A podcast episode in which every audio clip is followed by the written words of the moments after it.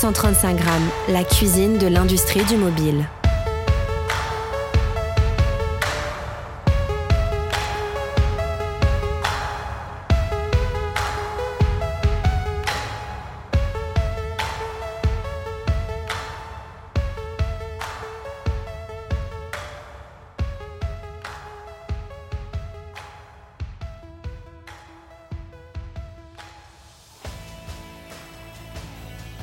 Bienvenue dans cette nouvelle saison, je suis Christophe Romeilly et très heureux de vous accueillir. Pour démarrer le premier épisode de la saison 4, j'ai choisi une conversation avec Sébastien Caron qui est à l'origine d'un réseau social de partage de bonnes adresses sans aucun compromis sur la confidentialité et sans publicité, ce qui est plutôt rare aujourd'hui. Mapster est l'une des applications incontournables aux côtés des plus belles réussites de l'App Store. J'ai découvert Sébastien et son application en 2015 quand j'organisais les App Awards, concours d'applications qui a accueilli pendant 7 ans plus de 900 participations de 35 pays différents, sélectionné plus de 100 applications et récompensé 26 applications d'exception dont Mapster. La startup à l'époque avait 5 mois de bêta public avec 15 000 utilisateurs et 150 000 lieux enregistrés. Depuis, c'est une application qui a été ouverte uniquement pour le mois d'août environ 5 millions de fois. Pendant ce temps, de nombreux utilisateurs ont enregistré de nouveaux lieux sur leur carte, plus d'un million et demi de lieux pour être plus précis en août 2022. En seulement un mois, ils ont visité plus de 6 millions de lieux. C'est le but de Mapster, encourager les gens à explorer le monde réel qui les entoure. Les applications sociales sont en pleine croissance partout dans le monde, pas simplement pour les leaders de la catégorie comme Meta, TikTok, Reddit, Twitter et quelques autres, hein. mais depuis la pandémie, les communautés en ligne ont explosé, comme pour le théâtre, l'art sportif, la musique, les jeux, le yoga, la méditation, ils ont tous gagné du terrain dans les stores. Les principaux acteurs du marché proposent une approche de contenu généré par l'utilisateur, ce qui est le cas de Mapster, en 2022, la taille du marché des applications de réseaux sociaux était de plus de 50 milliards de dollars. Avec Sébastien, vous verrez, nous avons parlé de sa communauté, il en parle avec passion, de son modèle économique, de l'acquisition, il a un modèle bien à lui, de SEO, de ASO, mais aussi de l'écosystème des applications, du déploiement de leur offre B2B basée sur leur communauté qui est très intéressante y compris sur leur levée de fonds participatif qui est un véritable succès. Vous êtes prêts? C'est parti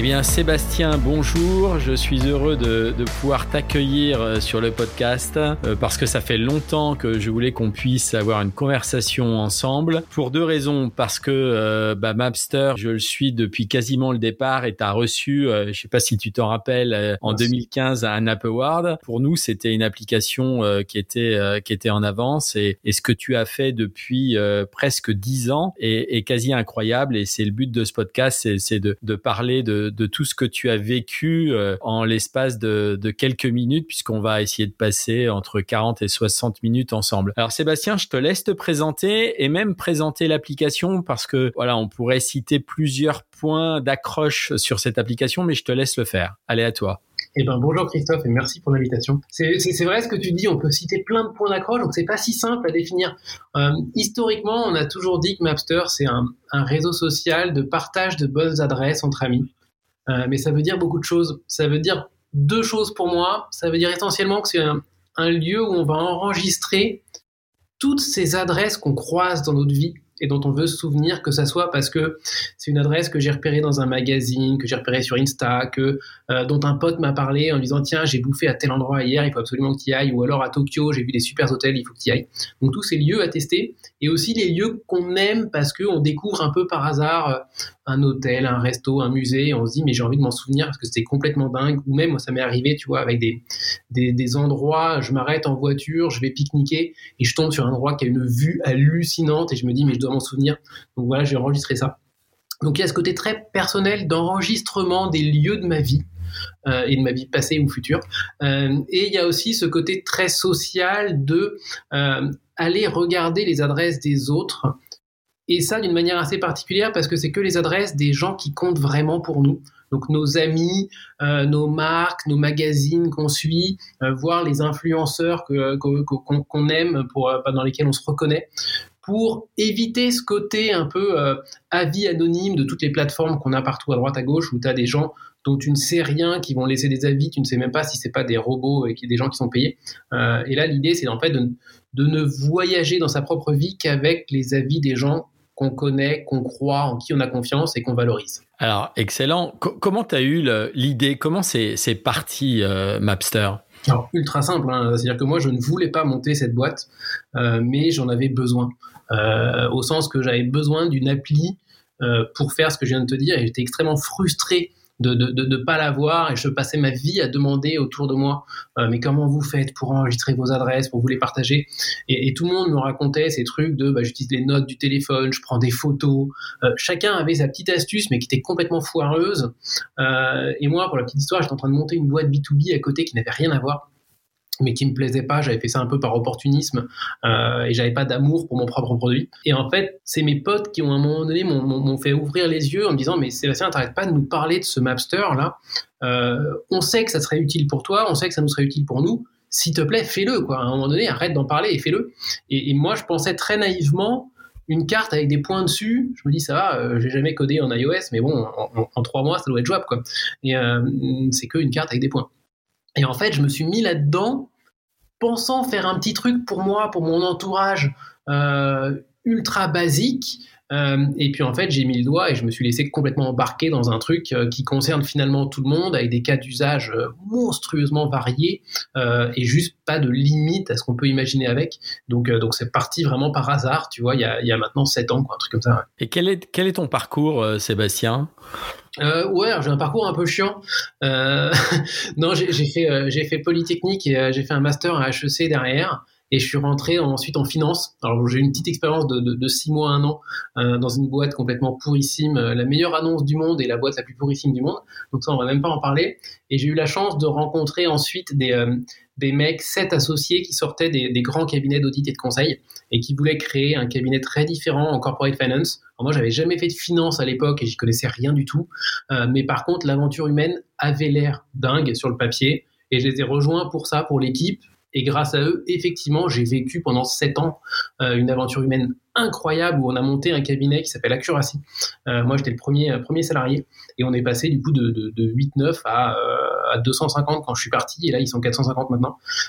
Et c'était juste extraordinaire à vivre en tant que aventure entrepreneuriale, même si moi, la finance n'a jamais été mon grand délire mais c'était pas pour ça que j'y étais. J'y étais vraiment pour vivre ce truc avec eux. Alors j'imagine que quand on se décide à se lancer euh, dans le développement euh, mobile, surtout euh, il y a, il a 7-8 ans, euh, c'est pas c'est pas le monde d'aujourd'hui. Ça a été quoi les défis pour toi et les freins que tu as rencontrés là? Écoute, déjà, j'ai été m'acheter un iPhone parce que j'en avais même pas. Moi, je sortais de finance, j'avais un BlackBerry, tu vois. Et, euh, à, l'époque, euh, et, je savais pas, mais ce truc-là m'intriguait, euh, cet iPhone. Et je me souviens, c'était un iPhone 4, le premier que je me suis acheté. Et, ça m'intriguait vraiment. Et je me suis lancé là-dedans. Et les premiers défis, c'était déjà d'apprendre à coder parce que bah, c'est moi qui ai codé la, toute première version avec avec les tout premiers stagiaires et, mecs que j'ai embauchés. Et donc, il fallait apprendre un système que je ne connaissais absolument pas. il fallait apprendre comment marche un téléphone, comment marche une application. Mais là, là-dessus, moi, j'ai fait un truc, c'est la première fois que je faisais ça dans ma vie. J'ai lu une doc euh, et il fallait avouer quand même que la doc Apple, là-dessus, elle est juste extraordinaire. Et ils avaient une doc qui était sous la forme de, un peu comme des cours, tu vois, tu avais niveau 1, niveau 2, niveau 3. Et elle était ultra didactique. Et, euh, et ça a été un bonheur de, euh, de comprendre comment ça fonctionnait et de voir ce qu'il était possible de faire, pas possible de faire. Et en fait, on a aussi beaucoup drivé le, le développement de l'application par rapport à ce qu'il était possible de faire avec le téléphone en fait. Et, euh, c'est ça aussi qui a été un, jeu permanent. Alors oui, je te passe plein de trucs un peu un, peu anecdotiques qui sont passés. Tu vois, moi, je me, le premier dev que j'ai que j'ai embauché, euh, en lisant la doc Apple, je me suis aperçu qu'en fait le mec n'y connaissait rien et qu'il faisait tout ce qui était contraire et qu'en fait il était en train d'apprendre sur mon dos euh, alors qu'il m'avait vendu le fait que le mec savait faire. Mais, mais bon, bref, que des trucs comme ça assez rigolos. Euh, mais c'est ça les premiers défis, c'est vraiment juste apprendre comment ça marche une application en fait. Ouais, mais justement, c'est une question que j'allais te poser. Comment on recrute son premier dev? Bon, bah, a priori, euh, ça n'a pas été, ça pas été évident, mais, mais, on, mais on le comprend, surtout à l'époque, hein, surtout à l'époque. Ouais, mais par contre, j'ai eu la chance très vite. Tu vois, autant le premier, ça s'est pas bien passé du tout, euh, mais très vite, j'ai embauché un, un, un, super stagiaire. Euh, Amaury, qui je suis encore en contact maintenant, tu vois, sept ans après. Euh, alors qu'il n'avait pas vocation à faire ça, mais il commençait à regarder par pure intérieur, un, tu vois, curiosité intellectuelle et le mec il est super smart et on s'est éclaté. Euh, j'ai embauché un, un, un autre, euh, Nicolas, qui est pareil, un, un pur dev, c'est euh, ultra ultra fort euh, pardon Nicolas Olivier je sais pas pourquoi je dis Nicolas bref Olivier euh, et, et, Olivier pareil on s'est éclaté et en fait la première version on l'a fait tous les trois et, et c'était un vrai bonheur de pur geek, tu vois, mais d'explorer un peu tout ce qu'on pouvait faire, pas faire. Euh, et donc j'ai eu quand même beaucoup de chance avec les premiers développeurs que j'ai eu après le tout premier. Donc tu as démarré sur iOS et plus tard est venu Android? Ouais, bien plus tard. Euh, genre un an et demi, deux ans après, euh, on a mis Android. Euh, on voulait vraiment tester d'abord sur une seule plateforme avant de faire les deux. On se doutait, contrairement à ce que beaucoup de gens nous disaient, on se doutait que nous, on serait une plateforme très iOS, une, appli très iOS, et ça s'est toujours vérifié après. C'est-à-dire que nous, notre, base utilisateur, elle est à 80%, 80% iOS, hein, très clairement, même, même, tu vois, 7 ans après. Donc, euh, ça s'est toujours vérifié, donc je pense qu'on a fait un très bon choix là-dessus. Tu aurais pu, tu aurais pu te passer, en fait, d'Android si tu voulais. Alors, oui et non. Euh, oui, parce qu'en fait, nos utilisateurs sont pas trop dessus. Euh, mais comme on a une appli sociale, en fait, on l'a fait aussi pour ça à un moment donné, c'est qu'on s'est aperçu que nos utilisateurs étaient frustrés de ne pas pouvoir partager avec leurs potes qui étaient sur Android. Et donc, ça freinait le développement iOS de pas avoir d'application Android. Euh, et donc du coup, effectivement, au bout d'un moment, on s'est dit bon, ok, il va falloir quand même qu'on y aille. Euh, et au début, on s'était dit on va faire une version Android un peu dégradée. Et puis en fait, là, tu vois, c'est le côté geek qui s'est remis à parler et, euh, et on n'aimait pas du tout l'idée de faire une dégradée. Et donc, en fait, pour nous, il fallait faire euh, deux versions complètement identiques. Ouais, c'est une question que j'allais te poser, euh, notamment sur, euh, sur l'UX. Donc, aujourd'hui, on est sur deux versions quasi identiques, quoi. Oui, ouais, ouais, alors il y a des spécificités pour, pour prendre en compte, tu vois, les modes de navigation de chaque, de, de, chaque operating system et puis surtout ce côté les utilisateurs sont quand même habitués à certaines choses donc on est obligé de reprendre un peu des des, des, des, des common patterns on va dire ça comme ça mais nous, on a dès le début fait une appli, alors surtout au début, maintenant un petit peu moins, mais on a fait une appli qui avait une UX très particulière et qui du coup s'affranchissait pas mal des codes des devices. Et donc du coup, effectivement, on était capable de faire la même euh, sur, les deux, euh, sur les deux plateformes sans aucun problème. Comment tu travailles ton UX euh, avec ton équipe hein? C'est une très bonne question. non, c'est très dur. c'est très très dur. on a eu dans l'histoire de Mapster des, des super designers euh, mais malheureusement, on en a pu euh, parce qu'on a eu ce truc assez extraordinaire. Je ne sais pas pourquoi, mais je pense que c'est un, j'allais dire une malédiction, c'est pas une malédiction parce que c'est plutôt cool. Euh, dans Mapster, on est des pros de la reconversion professionnelle. Donc j'ai embauché beaucoup de gens qui étaient en reconversion, et, euh, à l'inverse, il y a beaucoup de gens qui chez Mapster, notamment les designers, euh, se sont éclatés à faire du design avec nous, ont découvert d'autres métiers comme la user research ou ce genre de choses là, et du coup se sont dit mais en fait je veux aller encore plus loin dans la user research et donc du coup sont partis pour changer de métier et arrêter d'être designer. Donc ce qui était quand même assez rigolo. Donc on est un chouette tremplin mais malheureusement du coup du coup il y en a qui sont pas mal qui sont partis dans les designers. Et ça fait bien 4 ans qu'on en a pu, euh, quelque chose comme ça. Euh, et donc en fait, on fait le design en mode euh, qu'est-ce qui doit simplifier la vie de nos utilisateurs par rapport à nous, la vision qu'on a, euh, on, a fait un choix de design très particulier dès le début, et donc du coup, ça nous, ça nous permet d'être très drivé, si tu veux, dans la vision, avec ce côté très map first, euh, vraiment la map au centre, quelque chose de assez épuré. Et même si parfois on l'a un peu perdu, mais, mais, mais on essaie d'avoir ça tout le temps au, au centre, on écoute énormément les retours utilisateurs. Et donc on, on drive un peu l'UX grâce à ça, euh, même si très honnêtement, hein, parfois on aurait besoin d'un peu plus de, compétences UX, UI pour certains défis qu'on a, de, fonctionnalités un peu complexes, qu'on ne sait pas trop comment les, rendre simples. Donc nous, on itère et on regarde ce que nous disent les users, mais parfois, avoir la, vraie compétence, ça serait quand même pas mal, je excellent. Comment ça se matérialise le, le, dialogue entre les, les, utilisateurs et vous? Vous avez créé euh, quelque chose qui permet à certains d'être en contact avec vous ou c'est quoi? C'est les avis sur les stores? Comment vous fonctionnez là-dessus? euh, Pas trop, c'est vraiment l'email. Nous, le, le, truc numéro un, c'est donc c'est pas ça n'a pas été tant organisé que ça, euh, mais, mais, vraiment, on, on, reçoit des tonnes d'emails de nos utilisateurs. Et je pense que très rapidement, les gens se sont aperçus qu'on répondait euh, à ces emails. Il n'y a jamais un seul email où on répond pas. Et généralement, un email, on y répond en 2-3 jours, grand max. Euh, et, du coup, les, gens se rendent compte de ça et donc continuent à nous écrire de plus en plus. Et puis ils le disent, et même dans les, dans les revues de l'App Store, par, parfois ça revient qu'on on, on, répond super vite en support client. Et, après, nous aussi, dans notre communication, tu vois, quand on envoie des newsletters, quand on envoie, quand on fait des, des updates dans l'appli, régulièrement, on leur dit, bon, bah voilà, dites-nous ce que vous en pensez par email. Euh, et c'est vrai que le, les gens le font spontanément beaucoup. Donc moi, je reçois, je pense, une centaine d'emails par jour euh, d'utilisateurs. Alors parfois, c'est des tout petits trucs, tu vois, mais il y en a plein qui nous envoient des emails extrêmement longs et détaillés avec euh, voilà comment ils l'utilisent, euh, voilà ce qu'ils aimeraient, ils nous posent des questions. Et, ça, c'est un enrichissement de dingue. Et donc, juste en discutant avec eux, en fait, on arrive à comprendre ce qui va manquer, ce qui va pas manquer, les limites aussi, parce qu'évidemment, on peut pas faire tout ce que les gens nous demandent, parce que comme le, la palette d'usage de Mapster, on l'imagine assez peu, mais les gens utilisent Mapster pour des variétés de raisons. Euh, et, du coup, on peut pas évidemment dire oui à tout. Donc on est obligé de trier, mais, euh, mais ça nous donne quand même, tu vois, une espèce de, de nourriture permanente assez dingue en termes d'idées et de direction dans laquelle on veut aller. Il faut dire quand même que tu es, un peu à l'origine de, ça parce que moi qui suis abonné, euh, enfin qui ai déposé mon adresse email euh, il y a très longtemps, tu, fournis en fait, tu t'impliques dans la dans la communication euh, emailing où tu envoies des nouvelles, tu envoies les nouveautés et donc forcément euh, ça a dû créer le, ce lien quoi que, tu as décrit là. Exactement. Non, moi j'adore, euh, j'adore parler à mes utilisateurs euh, et c'est vrai que leur envoyer des petits mails euh, non newsletter, tu vois, vraiment juste des, mails perso quasiment, euh, juste pour leur donner les, updates un peu importantes. Je trouve ça super important. Et c'est vrai que c'est un truc. Au début, j'avais du mal à lâcher euh, cette communication, et puis finalement, j'ai vraiment, mais avec une volonté de le faire. Et puis finalement, j'ai pris goût, et donc finalement, ça me va très bien de le faire.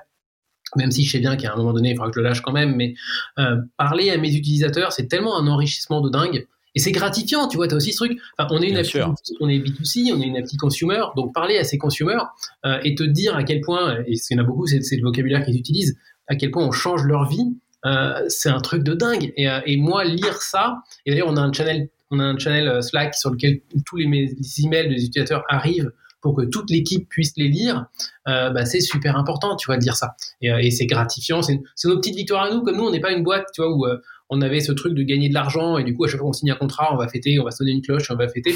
Euh, non, nous c'est pas ça. Nous, nous ce qu'on a, c'est finalement c'est ce que nous disent nos utilisateurs.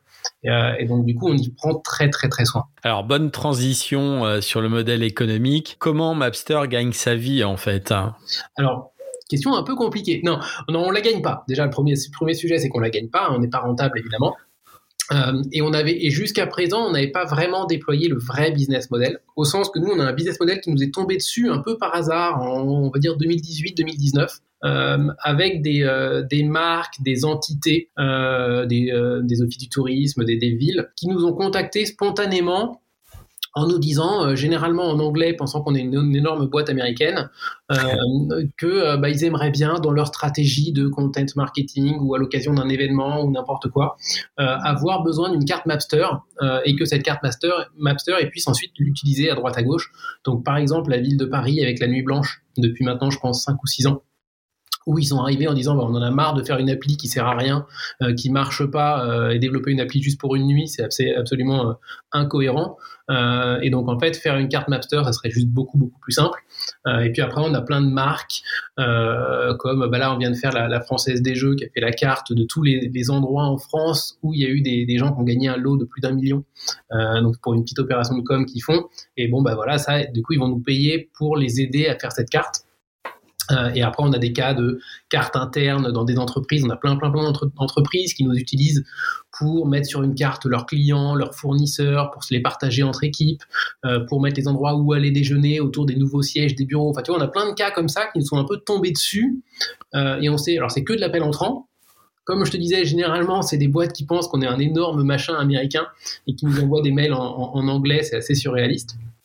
Et, euh, et, donc ça, c'est arrivé ouais, 2018-2019. Mais c'est pas le business model qu'on a vocation à, euh, à, développer de façon active. On, on, va continuer à le faire parce que c'est très sympa, ça nous permet d'avoir du contenu marrant dans l'appli et on adore ça. Euh, mais c'est pas le vrai business. Et le vrai business, on est en train de le déployer depuis maintenant, euh, on va dire deux mois, tu vois, c'est assez récent. Et en fait, c'est parce qu'on a une position assez unique pour faire venir des gens dans des lieux, tout simplement. Et pourquoi je dis ça? Parce qu'en fait, on est la seule plateforme où les gens disent à l'avance je veux aller dans tel ou tel lieu parce que je l'ai repéré sur Insta, parce qu'un pote m'en a parlé. Euh, donc en fait, on a ce côté un peu comme si on était une, une file d'attente virtuelle pour plein de lieux, pour des restaurants, des hôtels, des musées ou autres. Et en fait, du coup, on est en train de monter une offre où on va permettre à ces lieux de communiquer via le fil d'actualité de l'application notamment aux gens qui les ont déjà ajoutés. Donc je te donne un exemple, tu es, es, un resto dans Paris, euh, plutôt que de faire comme tu fais aujourd'hui de la pub sur Insta, euh, de, de, la pub sur Google ou du référencement, etc., qui équivaut un peu à sortir dans la rue avec un mégaphone pour dire je fais les plus belles pizzas du, euh, près de l'opéra, génial, hein mais au lieu de parler comme ça à des inconnus pour te faire connaître, tu devrais parler d'abord à ceux sont convaincus à 90% de venir chez toi et qui l'ont dit sur Mapster, je veux venir chez toi, ça te coûtera beaucoup moins cher et tu auras une conversion bien meilleure euh, pour les faire venir chez toi. Donc c'est ça ce qu'on essaye d'inventer un peu comme business model pour permettre à des, à des lieux de faire venir beaucoup plus facilement et pour beaucoup moins cher euh, les gens qui veulent déjà y aller. Ouais, t'es es à la frontière euh, d'une activité qui est quand même euh, euh, qui qui se qui se construit depuis des années, qui est le drive to store. Tu tu es en fait tu pourrais même faire un, un business B 2 B assez intense quand même, hein, si, ah, tu voulais, si on, tu voulais. on, est en train en train d'un peu de de, de, de, créer en ce moment. Alors, on ne connaît pas trop, nous, ce monde du B2B, donc on est en train de se former, mais c'est effectivement ce vers quoi on va, c'est-à-dire que on veut faire du drive to store avec une grosse différence majeure par rapport aux, on va dire, aux autres plateformes de drive to store qui peuvent être comme Waze ou autre. C'est que nous, on va pas faire de la pub euh, en, mettant sur la carte de quelqu'un un lieu qui n'a rien à voir. Euh, ça, c'est contre notre ADN et notre vision. Euh, par contre, de dire bah toi tu es intéressé, euh, je prends exemple, je sais pas, le, le, choupinet dans le, le, resto dans le, choupinet près du, près du jardin de Luxembourg, tous ceux qui ont mis le choupinet sur leur carte en disant je veux y aller, tu vois, je veux, je veux le tester, ils seront super contents d'avoir des news du choupinet qui va leur annoncer un changement de menu, un événement un soir ou un truc comme ça. Euh, et donc du coup, le choupinet, juste en publiant ses actus à une cible présélectionnée par Mapster, il va générer du drive to store de façon beaucoup plus efficace, si tu veux. Bien sûr, bien sûr, bien sûr. C'est ça l'idée, c'est un drive to store en retargeting à la Critéo. Ouais, excellent, excellent. Et il y a plein de choses à faire. Je, je, pense que vous avez un boulevard devant vous et l'installation de l'app depuis des années maintenant avec, euh, on parlera chiffres, mais peut-être que tu peux en parler aujourd'hui. Euh, si tu nous donnais un peu euh, euh, le nombre de, de lieux sauvegardés ou de lieux visités Vous êtes à, à combien en ce moment-là ça, ça, bouge tellement vite que les chiffres sont jamais à jour. On doit être à 65 millions de, euh, de lieux qui ont été enregistrés sur Master. Euh, ce qui est juste monstrueux. surtout qu'on n'a pas, tu vois, c'est pas comme si on avait 100 millions d'utilisateurs. nous, on a, on, inscrit, tu vois, on est à, on est à 2 millions et demi d'utilisateurs. Euh, et donc 2 millions et demi, sachant qu'il y en a qui n'ont jamais ajouté de lieux parce qu'ils sont juste là pour regarder les cartes des autres tu te dis pour qu'on ait 65 millions de lieux au total, euh, c'est qu'il y en a qui bourrinent. Quoi. Et, euh, donc c'est vraiment le cas. On, en a vraiment qui ajoutent des lieux, mais euh, c'est monstrueux.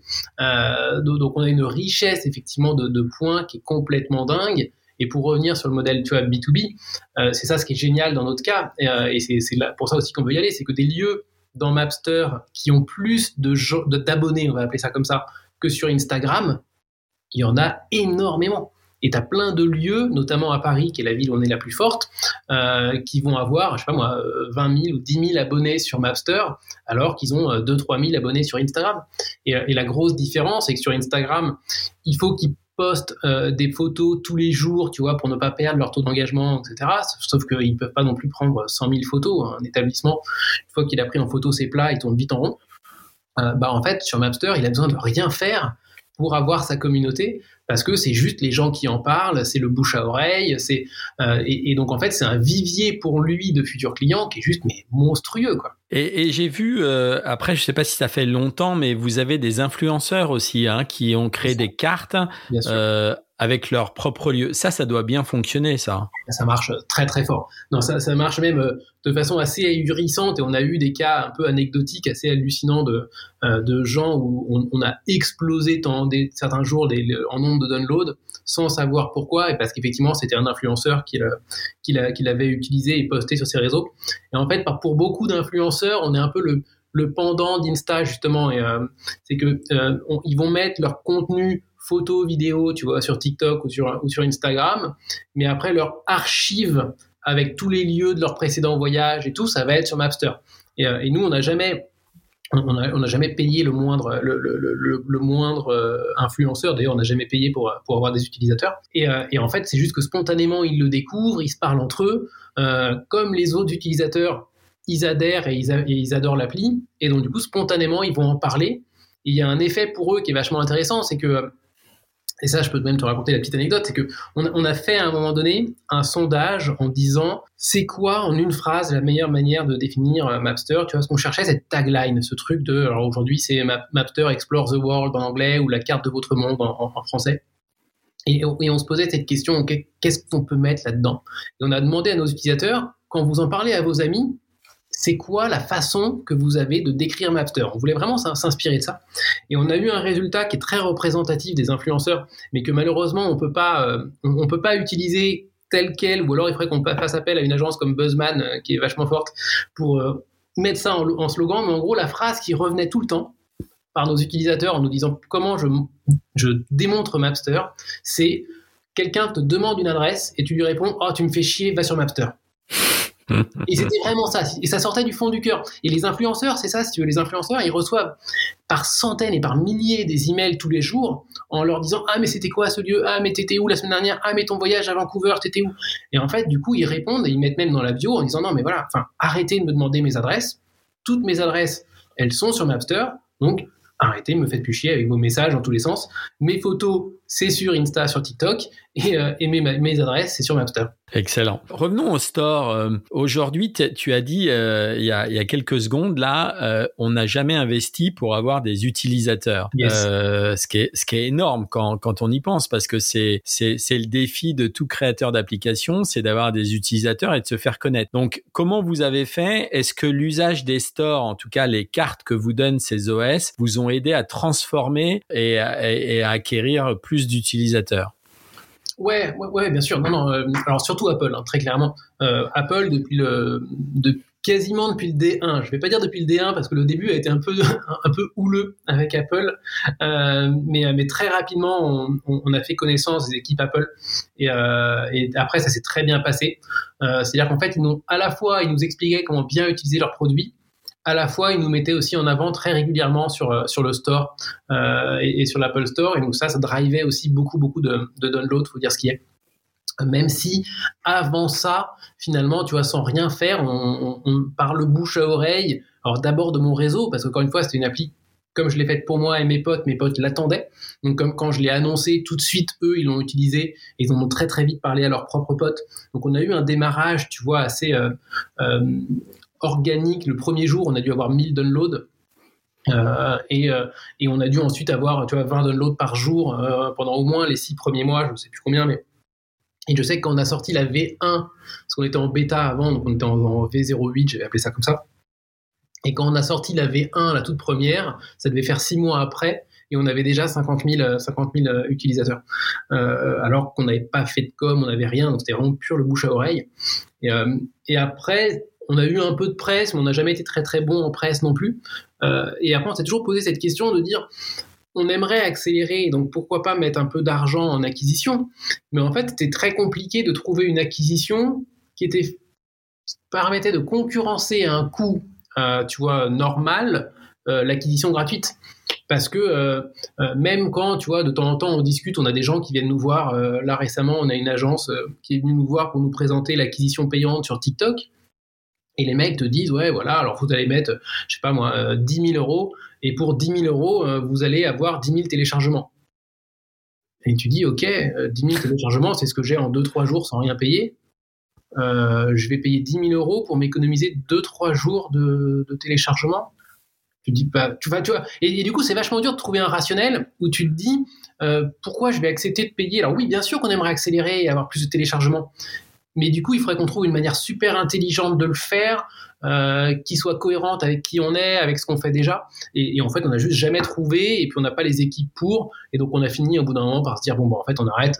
Euh, on, fait déjà de l'organique, ça marche très bien. On va essayer de l'améliorer, et, euh, on verra après. Quand, tu dis, quand tu dis de l'organique, mais vous êtes quand même aujourd'hui dans 90 pays en 13 langues, c'est ça hein? Ah ouais. Donc ça, ça a nécessité quand même du boulot sur les stores, non? Oui, ah oui, non, ça demande, ça demande du boulot sur les stores qu'on fait pas du tout assez. Euh, et il faudrait d'ailleurs les, captures, par exemple sur l'App Store, les captures d'écran qu'on a sur l'App Store sont pas du tout, du tout, du tout à jour. Et je crois sur le Play Store encore moins. Euh, et on fait pas du tout d'AB test, tu vois, on fait, fait pas du tout tous ces trucs d'optimisation euh, de présence sur le store.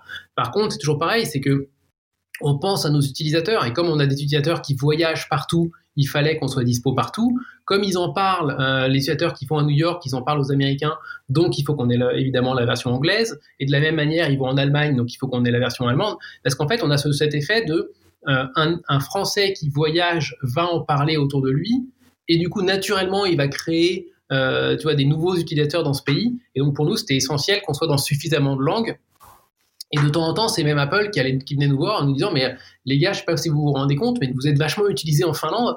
Euh, il serait peut-être temps de vous mettre en, finnois. Quoi. Et euh, on disait Ah bah ouais. Et puis finalement, comme on a construit l'appli, tu vois, pour être international, ça nous coûte pas si cher que ça de rajouter une langue à chaque fois c'est du boulot, mais bon, voilà. Euh, c'est ouais, c'est peut-être c'est peut-être du boulot, notamment euh, si tu veux travailler ton ton SEO, quoi. Ouais. Euh, et, et, ton assaut et ton assaut sur le sur les stores. ça, si tu veux bien le faire, euh, bah c'est ça demande. Ça nous, on a lâché ça, on a lâché ça depuis très très longtemps. en fait, ASO et, et, SEO, on le fait pas du tout. On n'optimise pas du tout notre présence pour, alors seulement à tort, hein, mais pour une raison assez simple, qui est qu'un produit comme Mapster il n'y a pas de mots-clés qui le définissent de façon un peu universelle. Euh, et on a cherché, on a utilisé plein d'outils, tu vois, de suggestions de mots-clés ou autres, pour savoir, OK, sur quels mots-clés on doit se positionner. Mais en fait, il n'y a rien. Euh, parce que tu vas pas utiliser des mots-clés pour dire euh, des, des, des, cartes de bonnes adresses entre amis. tu vois, le mot-clé ami, ça correspond pas. Le mot-clé carte, ça correspond pas. Le mot-clé, tu bon plan, ça correspond pas. Le mot-clé restaurant, tu as juste trois tonnes de trucs dessus. Donc en fait, au bout d'un moment, on a juste lâché l'affaire. Et en fait, le seul mot-clé qui fonctionne, c'est Mapster. Euh, euh, et, tous les gens qui arrivent sur la fiche Mapster, c'est parce qu'ils ont cherché Mapster.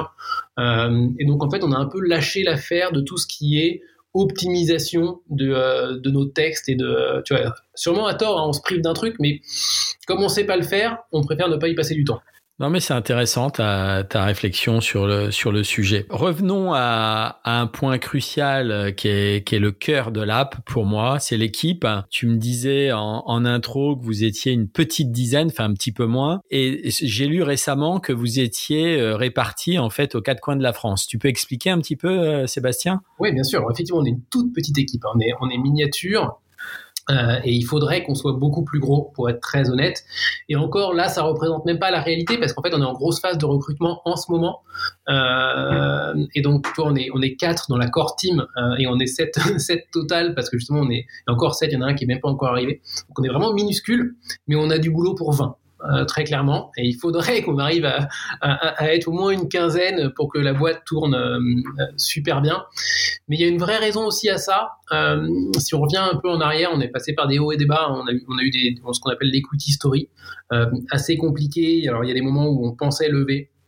Et parce que des fonds d'investissement nous a dit on y allait, on s'est mis à recruter beaucoup, beaucoup, beaucoup. On est monté à 18 personnes, je crois, un truc comme ça.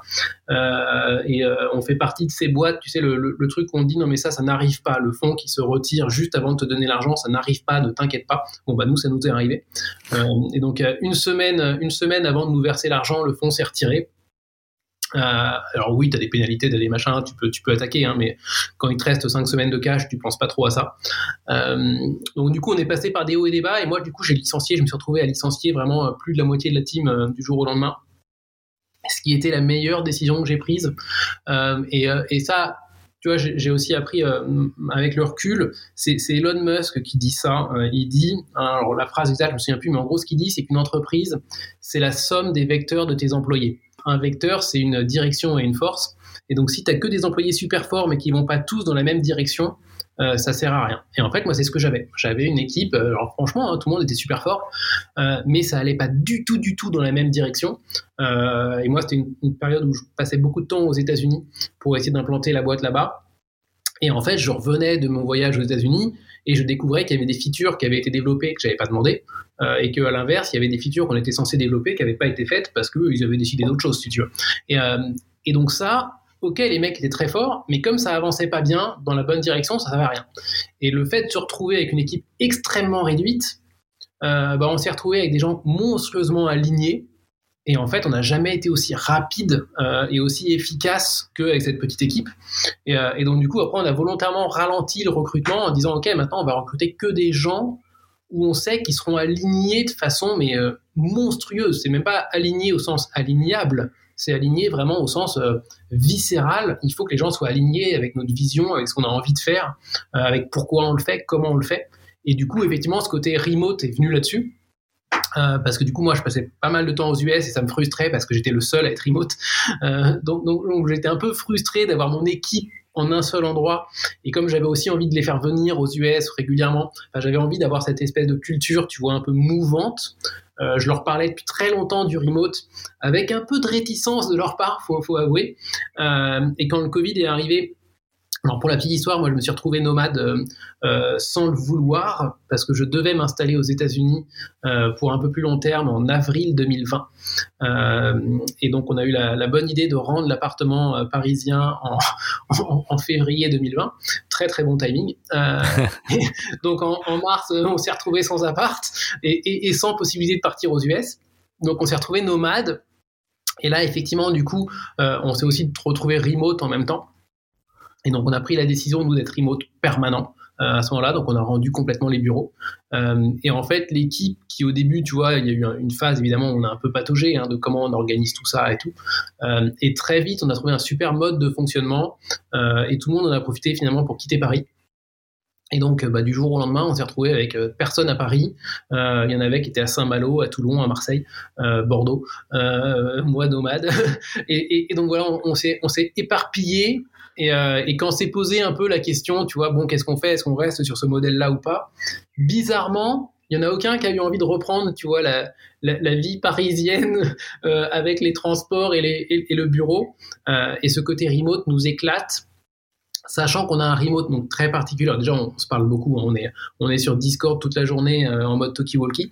Euh, mais surtout, ce qu'on fait, c'est que, euh, et je pense qu'on a été une, des premières boîtes hein, à faire ça, c'est que tous les dix semaines à peu près, on, se réunit pendant un, pour un séminaire d'une semaine. Et, et c'est pas séminaire genre tu vois, le team building, on fait la fête, hein, c'est que pendant une semaine, du lundi au vendredi, on se loue une maison sur Airbnb n'importe où en France euh, et on va bosser un peu en mode bootcamp de euh, tous les trucs qu'on n'a pas réussi à faire sur les dix dernières semaines. on essaye de, de, de, débloquer tous les trucs, on, on remet une roadmap en place pour les dix semaines d'après, on discute de tout ce dont on doit, on doit discuter tout en faisant la cuisine nous-mêmes, faisant les courses nous-mêmes et tout. Et, et donc le, le, team building se retrouve par le fait d'être réunis tous au même endroit, mais par contre c'est extrêmement, tu vois, c'est studieux quoi. Oui, puis ça doit être très enrichissant d'être, de faire les choses comme ça, les uns avec les autres, euh, autour d'un, objectif commun, quoi. Ouais, et puis t'as, as un autre phénomène qui est très cool, si tu veux, c'est que quand tu vas le lundi matin au bureau, t'es pas vraiment content de retrouver tout le temps tes collègues, tu vois, c'est juste, bon, bah, tu vas au bureau, c'est une habitude. Quand tu les vois que tous les dix semaines, euh, en fait, on est juste super content de se voir. Euh, et donc on se réunit et on se retrouve sur le quai de la gare ou n'importe où et on est juste supra content et après on découvre la maison tous ensemble et, et donc il y a tout cette espèce de truc un peu surprise de tu vois presque un peu colo alors c'est, ça fait bizarre de dire ça mais tu vois ce truc de on se réunit entre personnes qui s'apprécient énormément et qui ont une même volonté commune euh, et, et, et, du coup t'as un, t'as un enthousiasme qu'on n'aurait jamais si on était dans des bureaux. Quels sont vos outils euh, cœur? Tu parlais de Slack, c'est, vraiment l'outil euh, de, de l'équipe? Ouais, Slack et Discord. Slack okay. et Discord, c'est... Au début, on faisait beaucoup, beaucoup de Zoom, tu vois, comme tout le monde, hein, quand on a démarré le, le, le, le remote. Ça a été un enfer. On détestait ça. Euh, on n'aimait pas. On arrive, on a, on a essayé d'organiser des, des, des Zoom cafés, des trucs comme ça, tu vois, pour essayer de mettre du lien, un peu plus de fun. Il y a même eu des époques où on obligeait les gens à, se filmer pendant qu'ils bouffaient le midi pour qu'on ait l'impression de manger ensemble. Enfin, on a tout essayé, mais c'était un enfer. Euh, et c'est euh, et, et les devs qu'on, euh, qu'on, qu'on nous, qui nous ont fait découvrir Discord. Tu vois le, le côté un peu jeu vidéo parce qu'ils utilisent beaucoup beaucoup Discord. Et en fait, on s'y est mis et on utilise Discord sans la vidéo, où on est que à, que à l'oral. Euh, et ça, ça a été vraiment mais un, le jour et la nuit entre le avant et le après. Quoi. Et on, on, on a reproduit sur Discord des faux bureaux avec des salles différentes et tout. Euh, et on a retrouvé ce truc du euh, euh on se dit des conneries, on, on, on, peut interrompre les autres même au milieu de la journée juste parce qu'il nous est arrivé un truc marrant. Euh, tu vois, est-ce qu'on faisait pas en Zoom? Parce que sinon il fallait qu'on s'envoie un lien Zoom, qu'on se connecte. Enfin, tu vois, c'était un, un, enfer. Alors Discord est, est l'outil par excellence du gamer, mais aussi de, de tous ceux qui sont euh, sur le Web 3 et notamment qui euh, qui s'occupent des NFT, puisque toutes les plateformes de NFT aujourd'hui sont sur, enfin, ont créé des communautés sur sur Discord. Yes. Ça, et j'en viens à te poser une question. Qu'est-ce que ça t'inspire le Web 3 Est-ce que tu penses que ça pourrait t'inspirer pour Mapster dans les mois et les années à venir? Ah, très très bonne question. Alors, non, euh, mixed feeling. Il euh, y, a un peu de déception avec le Web 3, je trouve, parce que euh, pour l'instant, je trouve que ce qu'on fait du Web 3 n'est que du Web 2 euh, appelle Web 3, mais pour l'instant, il n'y a pas de, vrai usage, je trouve, du Web 3. mais par contre, c'est quelque chose que je regarde depuis pas mal de temps, parce que c'est un vrai rêve que j'ai avec Mapster. Euh, et, je veux euh, vraiment euh, trouver le temps, l'énergie et les compétences euh, pour euh, faire de Mapster un vrai réseau social Web 3, euh, avec deux objectifs à ça. le premier, c'est que un réseau social, notamment un réseau social comme Mapster, la valeur ne dépend que, la que de la contribution de mes utilisateurs. Euh, si mes utilisateurs n'utilisent pas, même si j'ai plein d'utilisateurs, tu vois, la valeur de Mapster, elle est zéro. Euh, et, et, en plus, c'est vraiment du user generated content, c'est-à-dire que c'est vraiment les lieux enregistrés par nos users qui font toute la valeur de Mapster. Et donc, je trouverais ça super cohérent que mes utilisateurs possèdent cette valeur. Euh, et, et j'aimerais même, dans le, dans le truc absolu, que plus un utilisateur utilise Mapster, plus sa part dans la boîte, euh, tu vois, et sa part de la valeur soit grande. Et donc réussir à trouver euh, via des tokens un moyen de faire ça et de refléter l'activité du user dans la part de la boîte qu'il a, euh, je trouverais ça dinguissime. Mais malheureusement, j'ai jamais eu le temps euh, et la compétence de réfléchir complètement à un modèle comme ça avec euh, une sorte tu vois, de, de, part de la boîte variable en fonction de ton activité. Il va falloir que tu réfléchisses parce qu'en fait, euh, tu disais que c'était un peu du Web 2, ça l'est pas tout à fait. Il y a quand même des outils. Euh, quand on dit Web 3, c'est quand même le socle de la blockchain. Aujourd'hui, ce que tu me décris, tu peux, tu peux le faire. Alors évidemment, c'est le début, c'est comme dans les années 2000, donc c'est celui qui va s'y frotter, qui va voilà, qui va récolter euh, des bénéfices, mais aussi euh, des pots de banane, parce que ouais. c'est c'est en faisant qu'on apprend. Mais mais euh, tout ce que tu décris est, est faisable aujourd'hui hein, sur sur avec la blockchain de, de faire ouais, ça. Il y a, il y a... Mais ouais ouais non bien sûr. Il y a un truc génial à faire. Je voulais qu'on parle un peu, qu'on revienne sur euh, sur les sur les stores, euh, notamment, tu sais, il y a il y a beaucoup de polémiques depuis euh, quelques mois autour euh, d'Android, yes. d'Apple. Les, les, deux stores sont sont mis à mal. Il y a il y a des lois qui sont votées dans certains continents, y compris euh, l'Europe. Comment toi, en en tant que développeur, tu vois ça? Est-ce que pour toi, ce sont des freins? Est-ce que tu penses qu'il est logique d'aller euh, vers un peu plus de régulation. Euh, co comment tu, ressens les choses? Moi, j'ai une position assez tranchée là-dessus. Euh, pour être très clair, euh, je trouve que ça va pas du tout dans le bon sens, ces lois. Et que autant toutes les lois tu vois, de privacy, ça, je trouve ça extrêmement bien. Et effectivement, il faut y aller. Et nous, on est les, premiers à dire, par exemple, on, est les premiers à pas être impactés par la RGPD, par les nouveaux systèmes d'Apple et, et d'Android sur le côté anti-tracking parce que comme on traquait pas, nous, il y avait absolument aucun souci. Et donc ça, on est ravis et c'est très bien parce que je trouve qu'il y a vraiment beaucoup, beaucoup d'abus qui créent du coup des emmerdements parce que ça crée de la défiance euh, du point de vue du user qui, qui se retrouve à refuser des, euh, euh, des cas qui pourtant seraient légitimes, tu vois. Et, donc je trouve que c'est très, très bien de légiférer là-dessus et ça j'adore. Par contre, le côté essayer de dire euh, c'est des positions de monopole et du coup il faut casser cette prédominance de l'App Store, etc. je suis désolé, moi ça me va très très très très bien qu'une appli sur iPhone ne puisse être téléchargée que sur l'App Store avec des vraies validations. Alors déjà d'un point de vue utilisateur, j'en suis ravi, et d'un point de vue développeur, j'en suis encore plus ravi parce que ça me protège aussi moi en termes de copyright.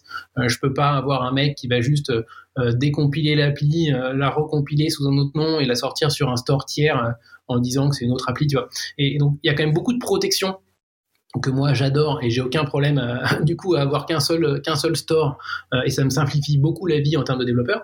Et en plus ben, moi il y a un truc que je trouve même ahurissant c'est que je n'existerais pas sans ces plateformes euh, et avoir accès à des millions d'utilisateurs potentiels juste parce que mon appli elle est sur le store je suis désolé juste si, si déjà pas de store jamais j'aurais pu développer mon appli. Il aurait fallu que je mette des moyens en marketing, en communication monstrueux pour dire aux gens, hé, hé, hé, venez sur mon site pour aller télécharger mon appli. Enfin, ça aurait été un enfer. Donc, à un moment donné, il nous offre un marché dingue. Il nous offre en plus un soutien technologique et un soutien en mise en avant ahurissant et moi je remercierai jamais assez Apple pour ça. Et donc oui, on n'est pas à l'abri qu'un jour euh, Apple sorte une appli concurrente de Mapster. Et, euh, très clairement, hein, on voit bien qu'Apple Maps a sorti des trucs extrêmement concurrents, que ce soit les guides, que ce soit plein de choses. Ouais, ok, mais ça fait partie du jeu que je savais dès le jour 1 euh, et je l'accepte. Et, et, si un jour ils sortent un truc qui est mieux que moi, c'est juste que ça veut dire que j'ai pas été moi assez bon.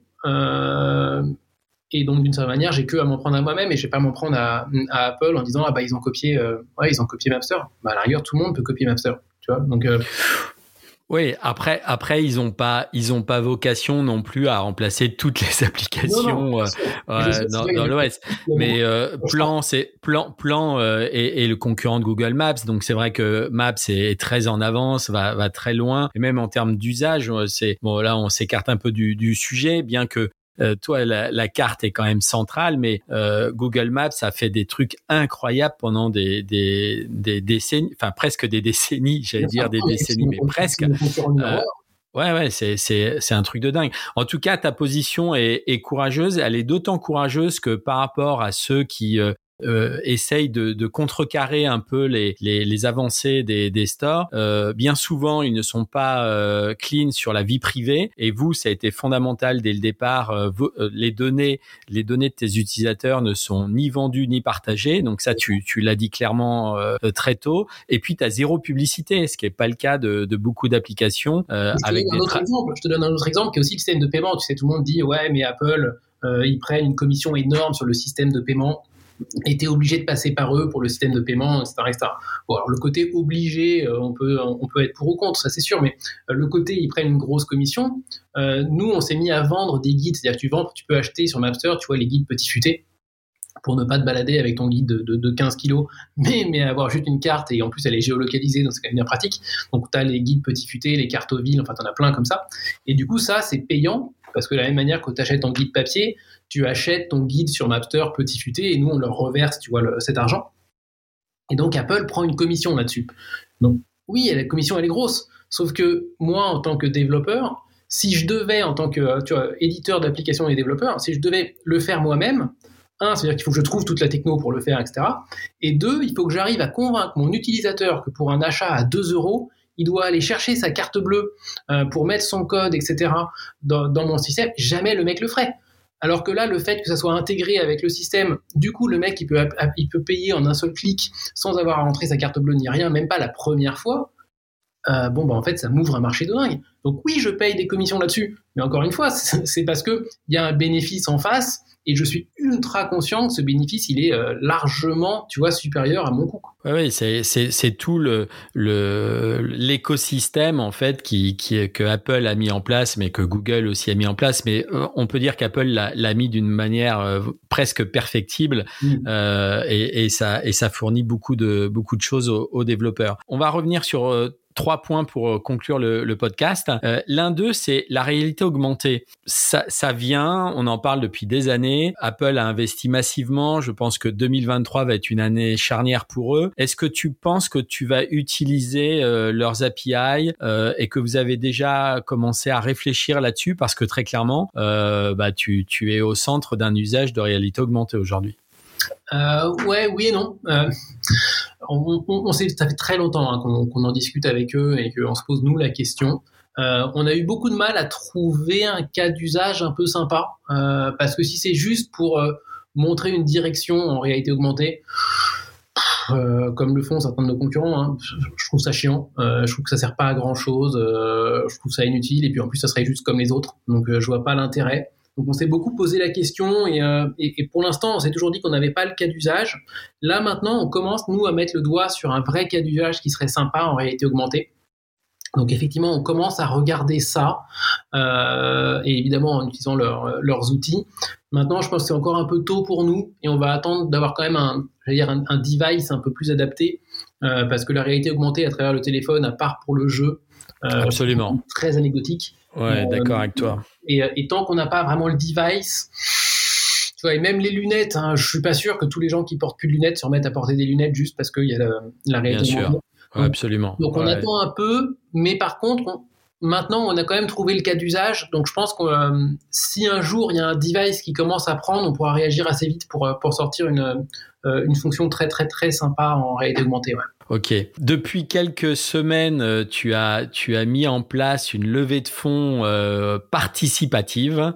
Est-ce que tu peux nous expliquer pourquoi tu as fait ça plutôt que d'aller euh, lever des fonds, bien que tu nous as raconté l'histoire que, que tu avais eue il y a, il y a quelques années, mais et, et, et où ça en est et, et comment comment euh, tu, enfin, quels sont les résultats en fait de cette levée de fonds participative? Yes, bah, le, pourquoi il est assez simple. Hein. C'est, c'est le, c'est on va dire un, avant-goût du Web 3 euh, et que ce côté faire appel à la communauté et, donner une part de la boîte dans, euh, tu vois, à la communauté. Pour moi, c'était euh, quelque chose que j'avais envie de faire et comme j'ai pas le temps de le faire en Web 3, euh, je me suis dit que le financement participatif en crowd equity pouvait être une très bonne solution déjà pour pour démarrer, sachant qu'on se posait quand même la question de à quel point la communauté va être contente de ça et est-ce qu'ils seront réceptifs à ça? On n'en avait aucune idée, tu vois. Donc, donc c'était une vraie grosse question.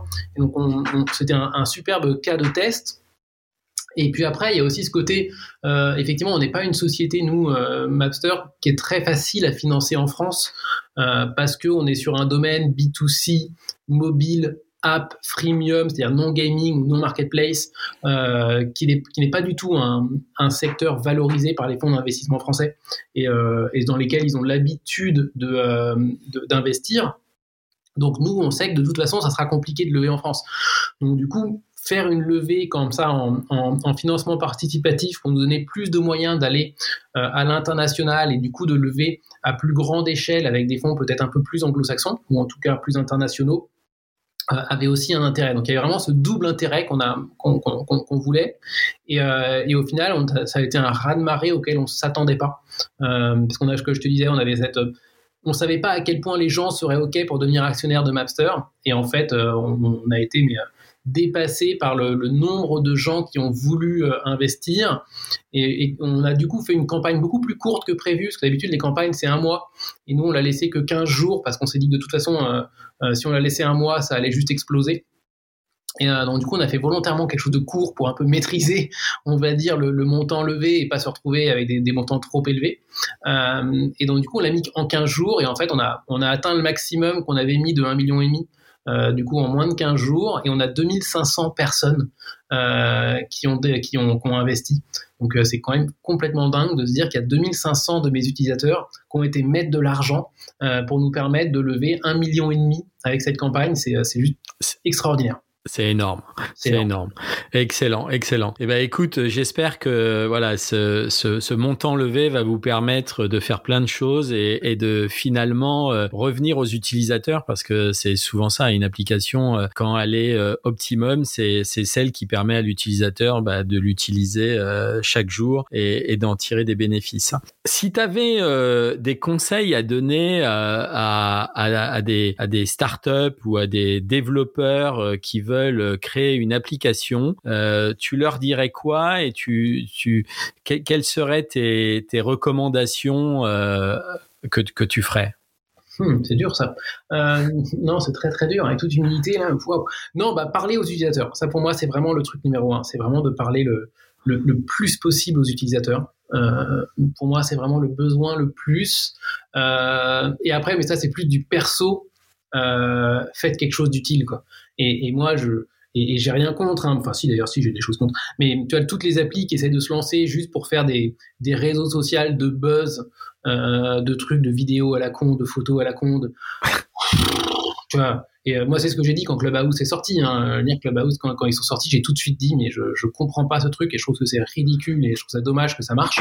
Et heureusement, la, suite m'a donné raison parce qu'en fait, ça marche pas du tout. En France, dans d'autres dans d'autres pays, en Asie, aux États-Unis, ça, ça fonctionne relativement bien. Après, le modèle économique, euh, voilà, je. Mais même au-delà de ça, du problème économique, moi, je prends, je prends plus au modèle sociétal. En fait, c'est quoi? C'est une plateforme où tu as un, un, mec qui, par ego trip, va monter. Euh, euh, va monter une petite salle pour essayer de se faire briller en disant qu'il va donner des conseils à d'autres. Euh, et ce n'est que de, de l'ego boost. Et moi, des applis qui ne servent que à faire de l'ego boost. Euh, je, suis pas. Alors là, je suis pas trop d'accord là-dessus parce que non, mais parce que je suis utilisateur de Clubhouse depuis le départ et je le suis toujours. Je n'ai pas abandonné. Et et par contre, j'en écoute, j'en écoute très très peu de salles. Et en fait, ce sont plutôt des communautés, des petites communautés. Tu vois, je vais te donner un exemple. Pour ce genre de cas-là, je suis d'accord. Ouais, deux, deux, exemples. Euh, moi, c'est deux deux salles que je suis euh, depuis euh, bah, depuis la création de Clubhouse. Il y en a un sur le NFT, donc c'est NFT Morning euh, qui a lieu sur sur Space, sur Twitter de temps en temps, mais la grosse majorité sur Clubhouse. Donc là, c'est vraiment une, la communauté du NFT en France qui s'exprime, les artistes, tout, toute la chaîne de valeur autour des NFT. Le, le deuxième, le la deuxième communauté que je suis, c'est autour du podcast. Euh, s'appelle le Pod. Euh, c'est lepod.fr. Ils ont un site, ils sortent un magazine et ils ont, euh, ils font un podcast. ils font une, salle clubhouse toutes les semaines autour du podcast pour et, et c'est plein de gens qui créent les podcasts, qui voilà et qui parlent entre eux et je trouve ça extraordinaire euh, parce que quand tu euh, bah, tu en en full remote, ça permet d'être euh, en contact avec 10, 15, 20, 100 personnes euh, qui font euh, qui ont les mêmes passions que toi et on peut échanger des, des tas de choses. Donc sur ce plan-là, je trouve ça assez assez sympa quoi. Ouais, je suis d'accord. Après c'est un cas d'usage un peu réduit, tu vois, et c'est pas Oui, oui oui, je suis d'accord. Je suis mhm. d'accord. Je suis d'accord. Mais beaucoup plus quand même hein, beaucoup plus. j'en suis un sur la 5G aussi qui est en qui est anglophone qui qui fonctionne très très bien. Donc c'est c'est pas mal du tout. En tout cas, merci beaucoup euh, Sébastien du temps accordé euh, sur Mapster. Euh, vraiment, je, je suis admiratif de ce que vous avez fait parce que en 2015, quand vous avez quand vous aviez reçu les, les Apple Awards, vous étiez tout neuf, tout nouveau et le potentiel était évident parce que je pense que les applications autour d'une carte sont importantes. Il y en aura toujours, il y aura toujours sûrement de, de nouvelles créations qui vont voir le jour. Et puis, vous avez un boulevard devant vous pour euh, créer beaucoup de choses à l'intérieur de votre application. Donc, bravo. Hein. Bravo à toi et à ton équipe surtout. Hein. Merci encore. À bientôt, Sébastien. À bientôt, Christophe.